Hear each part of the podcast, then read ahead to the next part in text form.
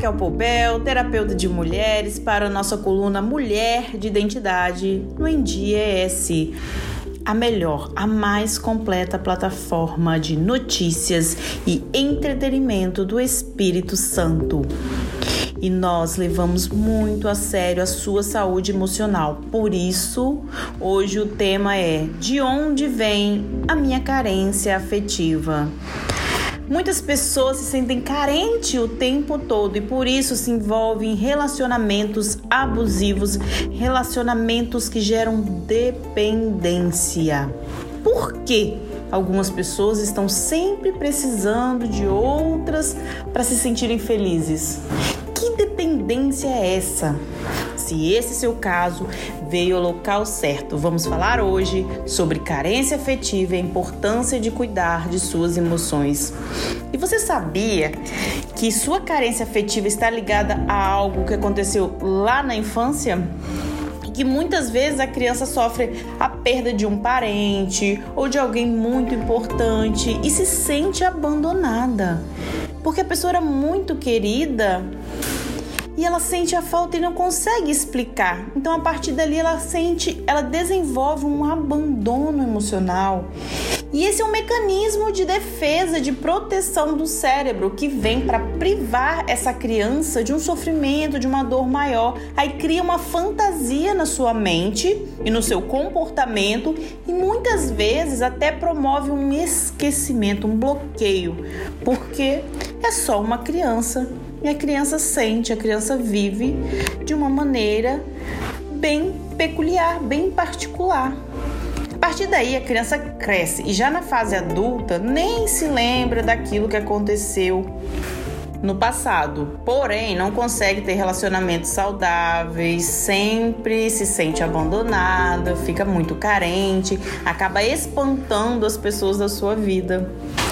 Algumas dessas pessoas procuram inúmeros tratamentos para resolver tal situação, mas não buscam o porquê a origem e é necessário descobrir a origem desse gap emocional, voltar ao início desse episódio e ressignificar essa dor, porque ficou ali uma dor que precisa ser trabalhada. E uma dessas formas de tratamento é por meio da hipnoterapia.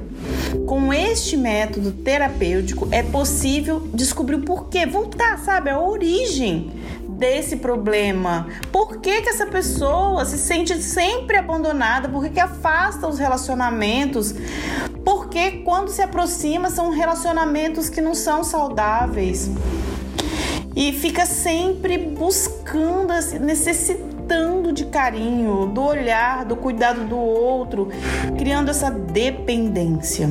Isso é muito sério, gente. Se isso é seu caso, já se perguntou por que tem essa carência excessiva, essa necessidade de sempre o outro te acolher, te amar, te dar carinho?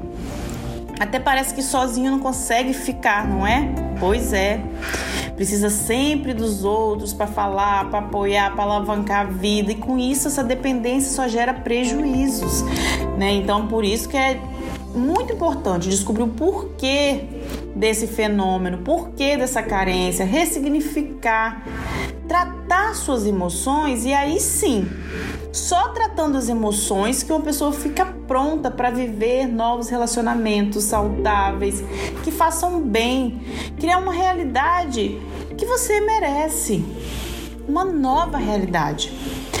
A mudança começa com a consciência.